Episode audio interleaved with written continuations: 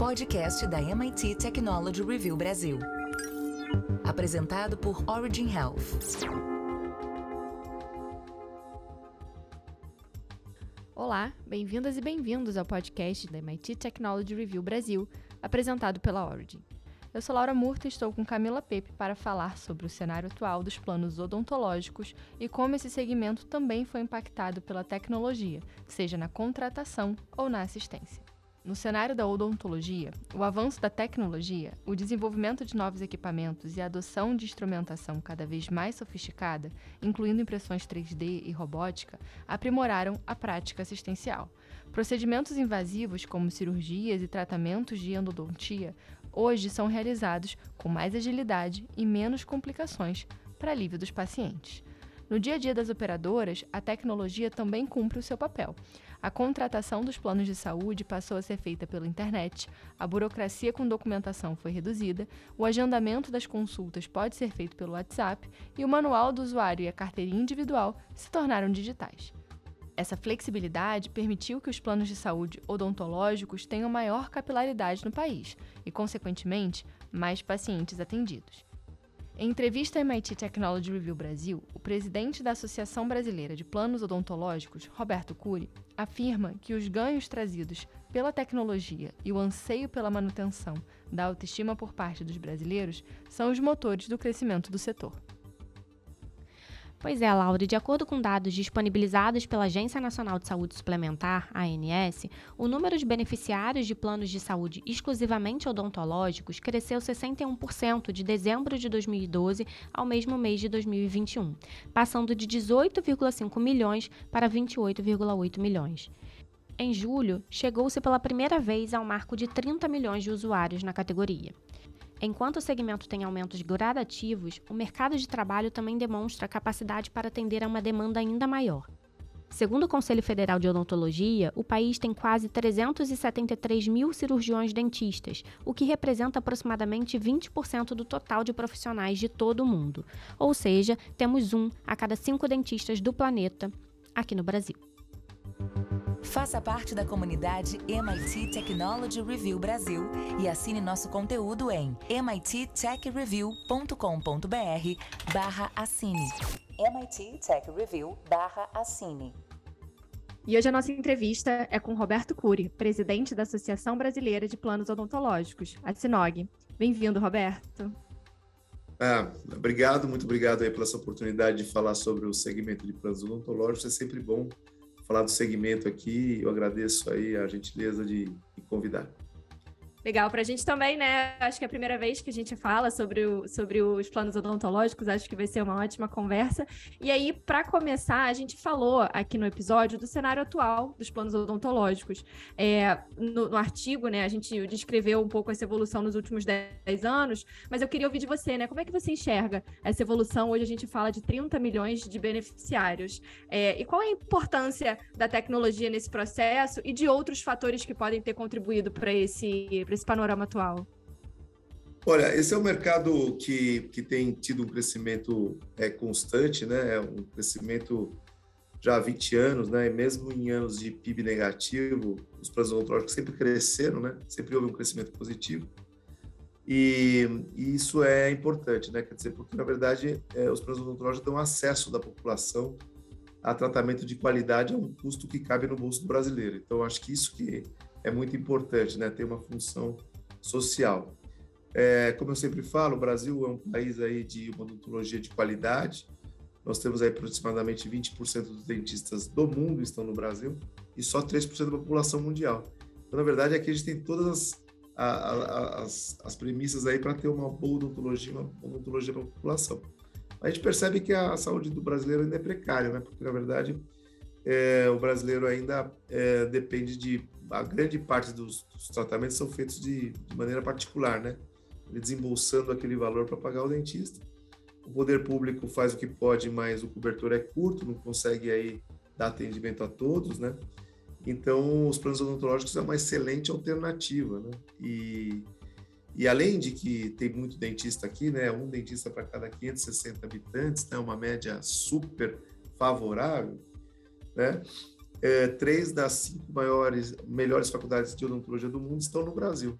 Então, demonstra que a odontologia é uma, uma, uma odontologia de qualidade, com atualmente quase 380 mil dentistas registrados no Conselho Federal de Odontologia. E o que daria para ter, ser realmente, é, é, ter uma odontologia é, de qualidade para a população, né? A questão aí é financeira, né? A população aí, 42% da população tem uma renda familiar menos que dois salários mínimos, então muitas vezes não tem acesso. A gente entende que plano odontológico, né? Hoje o ticket do plano odontológico está na faixa de 20 reais, né? Um pouco mais de 20 reais. Então é um custo que cabe no bolso do brasileiro para ter odontologia, né? E fazer o tratamento odontológico ao longo da vida toda, né? Eu acho que é importante a pessoa estar tá num plano odontológico e acompanhar durante a vida toda, garantindo aí saúde, bem-estar, né? Eu acho que que e, um sorriso bonito também, né? Que é, o, que é o, na verdade o nosso cartão de visita, né? Do brasileiro. O povo brasileiro é, tem no sorriso, né? O seu principal ativo, né? O brasileiro é sorridente, né? O é, é bem humorado e tal. Então a gente a gente entende que o plano odontológico é um importante é, meio de acesso. E, sobretudo, aqui na pandemia, no período mais triste da nossa história atual, contemporânea, né? É, em que né, houve aí um período muito triste, é, mesmo nesse período, a odontologia cresceu muito, né? A odontologia nunca cresceu tanto, né? Então, as pessoas, é, houve uma mudança de comportamento, né? as pessoas buscando bem-estar, qualidade de vida, né? É, então, houve aí um crescimento bastante grande dos últimos 12 meses. É, nós crescemos 2 milhões e 300 mil novos beneficiários, né? um crescimento bastante grande. Vamos fechar o ano aí com 31 milhões de beneficiários, né? Nossa projeção. E estamos aí, a nossa meta aí é que até o final dessa década a gente até esteja aí com 50 milhões de beneficiários, que é o, é o número dos planos médicos hospitalares. Né? Os planos médicos hospitalares, eles têm 50 milhões de beneficiários, então a gente entende que até o fim da década aqui a gente consegue alcançar esse número e ter né, mais brasileiros com odontologia de qualidade aí a um custo é, bom custo. Né? Eu acho que esse é nosso nosso trabalho. E como é que a tecnologia é, tem ajudado a gente? Né? Em tudo, né? Quer dizer, na, desde a contratação, né? Antigamente, a contratação de um plano odontológico era mais difícil, né? Tinha que ir lá um corretor na casa da pessoa e, né? Enfim, se deslocar, pegar condução. Hoje não, né? Hoje, na verdade, tem toda aquela venda através da, da internet, né? Uma, uma coisa facilitada é muito mais fácil. Hoje, carteirinha e manual já são é, todos virtuais, né? Então não tem mais aquela coisa de você ter que encaminhar isso por e-mail, ter, ter extravio, enfim, por e-mail, não, por correio, ter extravio. Então, na verdade, hoje a pessoa é, ela, ela contrata o plano just in time, ela já está no plano e já pode usar, né? Quer dizer, para aqueles planos que, nos, que não tem carência, ela usa desde o primeiro momento. Né? Então, eu acho que eu acho que facilitou isso, acho que a tecnologia facilitou isso. É, e outras questões também, né? Hoje as empresas as operadoras é, adotam aí nas suas, nas suas gestões aí é, robôs, né? Que fazem aqueles trabalhos repetitivos, a inteligência artificial, né? Quer dizer, então as operadoras aí, na verdade, têm é, é, investido muito, né? Em inteligência artificial. É, e isso, na verdade, traduz é, uma para o beneficiário um conforto, né? O beneficiário hoje, ele para fazer o reembolso, ele manda o, o, o, documento todo pelo WhatsApp, né? Quer dizer, foto, documento, ele manda, manda pelo celular, né? Quer dizer, ele manda... Então, a gente, a gente percebe aí que hoje há um conforto, né? Marcação de consulta e consultório, muitas vezes é pelo WhatsApp, não tem mais aquela coisa de ligar e tal, né? Então, eu acho que todas essas, essas tecnologias que já são incorporadas pela gente, a gente nem percebe, né? Mas para quem viveu no passado, aí como eu vivi, né? Era bem diferente, né? Então, acho que isso tudo é, melhorou bastante e ajudou também nessa questão aí da, das pessoas é, se sentirem mais confortáveis, né? É, na contra, desde a contratação até a utilização, né? Então, acho que está é, mais confortável, as pessoas estão entendendo que plano plano odontológico é, é, é um plano barato, né? E que, que, que traz um benefício grande para a pessoa ao longo da vida, né? Eu acho que tem isso também, tá? Legal, Roberto. Agora, você acha que essa questão do preço é que foi um, um, dos grandes motivadores? Ou você acha que, que existiu realmente um movimento, talvez por. É, pelo, pela própria vivência das pessoas, ou por conhecimento, enfim, dessa importância de você ter esse plano odontológico para melhorar esse acesso? Eu, Como você eu acho assim, eu, acho que é um mix, tá? Eu acho que primeiro o que aconteceu? Eu acho que as operadoras elas, elas azeitaram seus canais de venda, né? Então, hoje a pessoa compra plano na rede bancária, na loja de departamento, né? Quer dizer, ela, é, existe, na verdade, uma oferta bastante grande uma facilidade de contratação. E lógico que muito, todo mundo muito com informação, né? A gente, eu acho que essa, a informação foi chegando nas pessoas ou através do Instagram, ou através do Facebook, enfim, de várias maneiras a, a necessidade, né? Então, a, a, a Sinog, inclusive, ela dois anos atrás ela começou com uma campanha justamente para ajudar os operadores falar do mutualismo da importância da saúde bucal uhum. e lançou um movimento que é, chama Júlio Neon Salve o Sorriso Brasileiro né?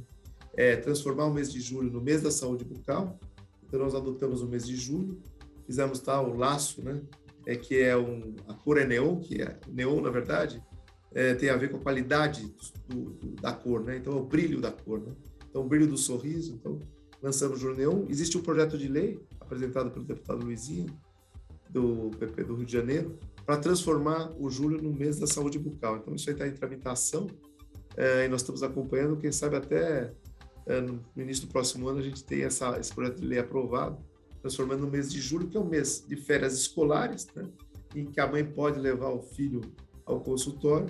E é um movimento inclusivo, né? quer dizer, a Sinog puxando esse, esse esse, esse, esse movimento, mas com, com a participação de todas as operadoras.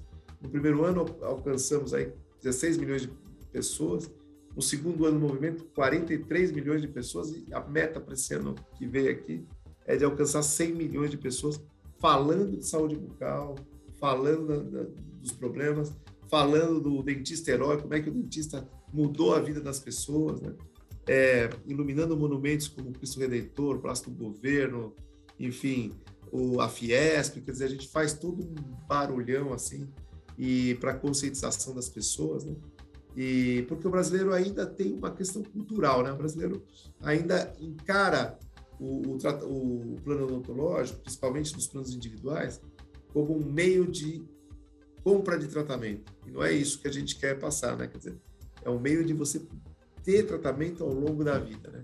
Então, mas isso é uma questão cultural que a gente tem que justamente é, ir falando e educando para que as pessoas tenham essa visão de que não adianta você ter tratamento naquele momento, né? Você tem que ter manutenção ao longo da vida aí para ter uma boa mastigação, um bom sorriso, né? A saúde começa pela boca, a gente sempre fala, repete muito isso.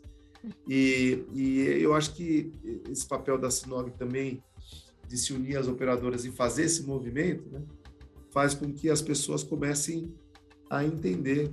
E essa coisa das, das mídias sociais também, ela são ótimos impulsionadores, né? A gente contratou influencers digitais, então sempre, acho que é, é, a gente sempre fala influencers digitais, falando de saúde bucal. E isso vai formando na, na cultura das pessoas essa, essa necessidade de ter um, um plano para garantir a saúde. Né? Acho que é isso. O preço faz parte também, né? Porque você vê que muitas vezes os planos médicos hospitalares têm 50 milhões de beneficiários, eles só não têm mais beneficiários porque as pessoas não podem pagar. Né? A gente tem estudos que demonstram isso. As pessoas não conseguem pagar, então elas, né? então é, se elas conseguissem pagar, elas, tá, elas gostariam de ter um plano médico hospitalar também. Né? E no caso do odontológico, é, não tem essa barreira financeira, a barreira pelo contrário, esse valor ajuda as pessoas a, a, a tomar a decisão da contratação. Muito bom, Roberto. É, você está comentando aqui para a gente sobre esse aumento né, no número de beneficiários com acesso aos planos odontológicos e das diversas ações que vocês estão é, guiando aí, até com a expectativa de aumentar ainda mais esse número. E aí eu queria te perguntar, até para trazer essa discussão aqui para os leigos, como a Laura falou, é a primeira vez que a gente está falando sobre planos odontológicos, quais são as principais diferenças, se é que existem diferenças, entre o plano de saúde o normal, né, o, o padrão, para o plano odontológico. Quando a gente fala de acesso, de reajuste, de marcos legais, existe alguma diferença? Olha, o, os planos médicos hospitalares, né, eles são muito mais complexos, né? Você está falando aí praticamente da saúde do corpo inteiro, menos da boca, né? Então, uhum. você tem aí é, quase 100 especialidades, né, uma complexidade de doenças e tal, internação hospitalar, enfim, coisas muito diferentes, né? Então, doenças raras, medicamentos diversos tal. Então, a comparação, então, o ticket médio dos planos hospitalares é 450 reais, né? Uhum. Então, assim, a gente está falando de odontologia que tem aproximadamente 20 especialidades, é, é bem mais, menos complexo. Então, nesse, nesse intuito, quer dizer, são coisas diferentes. A regulação, quando ela foi feita, ela foi feita pela ANS, muito baseada em planos médicos hospitalares. E aí tem algumas questões que a Sinoc tem um papel muito importante de mostrar para a ANS que o plano médico hospitalar não é igual ao plano uhum. odontológico, né? porque a regulação está ceivada de questões que foram é, é, é, elaboradas para planos médicos hospitalares e acabam causando desproporcionalidade na, na odontologia. Então, o papel importante, eu acho que da Sinov também, é justamente essa questão do diálogo com a Agência Nacional. Já tivemos algumas vitórias e estamos buscando outras vitórias, porque eu entendo que hoje é, no passado recente, a, ANS ainda era muito reticente em relação a essas alterações, né? Mas atualmente eu sinto que tanto a presidência da ANS, o Paulo Rebelo, como os diretores e tal, já tem a consciência que realmente é, a legislação precisa ter um olhar para a odontologia. E nós tivemos uma grande vitória que foi a análise de impacto regulatório, né? quer dizer assim, que toda regra nova terá que ter uma análise de impacto regulatório para o segmento odontológico. Né? Então, isso, isso nos protege. E por quê? Porque qualquer regra nova, eles vão ter que olhar qual o impacto para a odontologia. Então, isso é importante. E também aquilo que ficou para trás, né, que é a regra que já está existente aí, tem, a, tem aí a avaliação de resultado regulatório, que é uma regra das agências, que a cada cinco anos você tem que rever a, a, a regulação para ver se ela tem está é, produzindo aquilo que ela deve produzir. Então, eu acho que com essas duas regras, né, análise de impacto regulatório para nova legislação tá, e análise de resultado regulatório para a legislação passada, a gente vai caminhando para aquilo de diferenciar. Odontologia é menos complexa, tem menos exigências e não precisa ter é, as regras tão, tão rígidas como existem na planos médicos hospitalares. Né? Então, eu acho que nesse sentido, a, a Sinop tem um papel bastante importante, bastante atuante. A gente atua muito próximo à ANS aí, porque a gente entende aqui que os pilares aí assim é clareza de propósito, né? A gente, eu sempre falo assim, ó, para nós tem que ter clareza de propósito, embasamento técnico e muita, muita, muita disposição para diálogo. Isso a gente tem, né? Então, eu acho que a gente tem sido sempre muito bem recebido e eu, eu aqui estou bastante otimista em relação ao a, a odontologia ser olhada de uma maneira é, diferente e, e do jeito que ela tem que ser olhada, né? dentro da complexidade que ela tem. Perfeito. E quando a gente fala desses avanços regulatórios, a tecnologia vai ter um papel importante para que isso aconteça? Eu acho que sim, né? Eu acho que, por exemplo, a, a tecnologia já tem um papel importante, no caso dos planos médicos hospitalares na telemedicina, né? Uhum. que é uma lei agora que foi aprovada e tal, né? finalmente, tal. e na teleorientação, na teleodontologia, né? que eu acho que são são importantes é, meios de consulta, né? É, lógico que plano médico hospitalar, é, a telemedicina é, tem, tem outra característica, porque os planos odontológicos precisa da intervenção do profissional, diferente, né? O profissional intervém, ele anestesia, ele, ele trabalha, então nem sempre você consegue fazer uma teleorientação, mas ele dá um conforto ao paciente quando ele está com dúvida, né? Falar com o dentista é importante. Então, eu acho que, e também na utilização da teleorientação para diagnósticos diferenciais, enfim, eu acho que a gente tem um papel importante. A tecnologia já ajuda nisso, né? quer dizer, já ajuda, já ajuda nisso, já ajuda na, na rapidez com que as coisas são feitas, né? quer dizer, hoje em dia até o próprio atendimento, né? hoje a pessoa tem atendimento por telefone, por WhatsApp, por, por, por, por é, pela, pelo, pelo, pela internet, enfim, a pessoa consegue ser atendida de vários meios, né? Então, acho que isso tudo própria questão do reembolso, né? Quer dizer, eu acho que mandar o recibo, fotografar, fotografar o recibo, o receituário e mandar, tudo isso está transformando a, a, o, aquilo que era muito burocrático, né? É, é, numa coisa muito mais, mais ágil, né?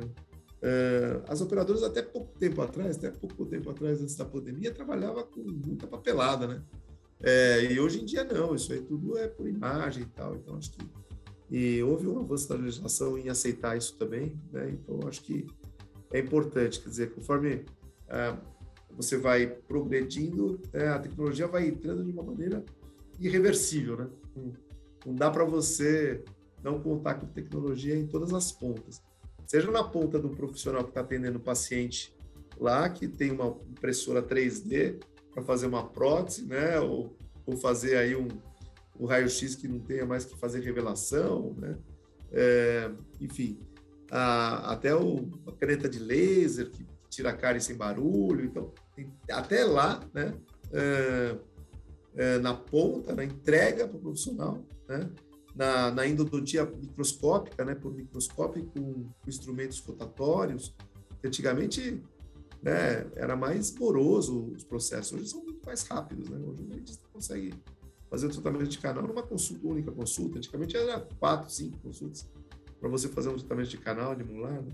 Então, assim, tudo isso vai facilitando, né? vai, vai, vai fazendo que, que seja mais confortável para o paciente, para o beneficiário, estar é, tá dentro do consultório. Né? Então, acho que. E, e ter mais facilidade de acesso. Né? Acho que a, gente, a, palavra, a palavra, eu acho que a palavra-chave aqui é acesso. Como é que a gente faz ter acesso? E como é que a gente controla a qualidade desse tratamento? Quer dizer, o beneficiário recebe depois que ele trata, que ele foi tratar. Então, acho, acho que essa, hoje em dia, a gente percebe assim que as pessoas estão mais exigentes ali com, com as entregas. Né? Então, é papel das operadoras né, dar uma entrega bem feita. Né? Então, as operadoras têm feito muito isso, da, da, da, entrega. A gente chama da jornada do beneficiário dentro uh, daquela, daquela operadora. Né? Então, eu sinto que as operadoras estão muito preocupadas em fazer as pesquisas de opinião, fazer os NPS e, e, e, e ajustar né, os seus, as suas operações para que o paciente tenha uma vida confortável e fique contente. Então, acho que, acho que tudo isso mudou de uma maneira muito grande, muito grande nos últimos anos. Eu estou nesse mercado há muitos anos, né?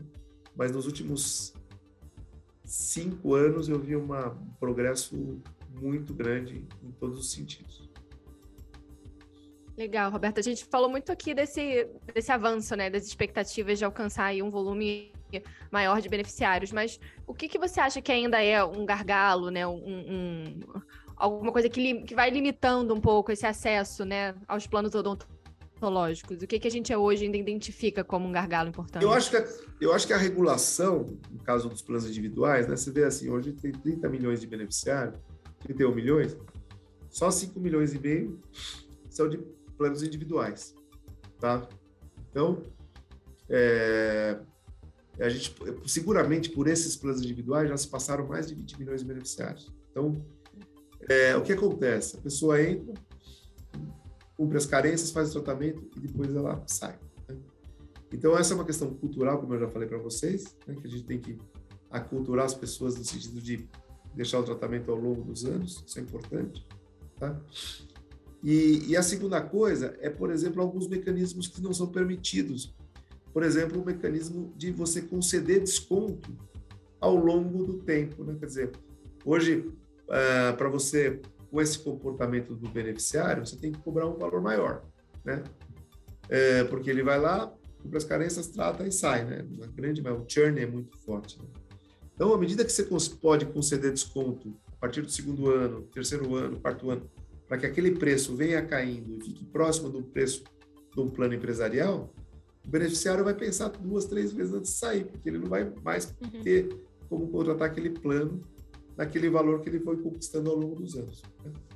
E hoje existe uma regra que foi feita para planos hospitalares, né, que não permite o desconto. Então, nós estamos discutindo também com com a diretoria da ANS a possibilidade de, de as operadoras poderem dar desconto com a fidelização do beneficiário na carteira. Isso vai fazer com que o churn eh, desse produto é, diminua muito e aí o número vai cada vez mais. Né? Você vai mantendo as pessoas com saúde ao longo da vida, né? Não adianta ter saúde naquele momento, tem que ter ao longo da vida. Então, a regulação, ela, ela já melhorou, mas ela tem sido ainda um gargalo, né? A regulação ainda é um pouco de gargalo, né? Que a gente tem que, que debater, discutir e, e propor, né? Eu acho que a gente tem que propor regras mais flexíveis e que, que são boas para o beneficiário, né? É, beneficiário vai ter desconto, não é bom para ele? É ótimo, né? Então, uhum. é, então acho que é, que é isso. Então, acho que alguma coisa de gargalo é, é isso ainda. É um problema cultural, que isso vai mudando, né? E é um problema ainda da regulação que a gente está aí é, é, com muita disposição de, de tentar alterar. Muito interessante isso que você está trazendo, né? Que a gente, a gente sabe que já existe nessa conscientização das pessoas da, da importância de se ter os planos médicos hospitalares, né? Quando a pessoa deixa de ter, ela fica com aquela preocupação. E, e você está trazendo para a gente que para o plano odontológico isso acaba não acontecendo, né? A pessoa olha mais como um cuidado pontual e não entende a importância de você cuidar da saúde bucal ao longo de toda a vida, né? E do benefício de você estar tá, é, cuidando a todo momento momento ao longo de toda essa, dessa trajetória da vida, né? É, assim como a gente tem essa preocupação com, com o resto do, do corpo, né? Com a saúde de uma maneira geral. Muito interessante. E acho muito bom que essas estratégias sejam pensadas, né? E até o papel da, da regulação nesse sentido, né? E de vocês, da Sinog, de como conseguir usar a regulação a favor de trazer esse beneficiário, talvez ele se conscientizar mais, é, mesmo que envolvendo alguma parte financeira, da, da manutenção desse plano por um, um, um tempo maior, né?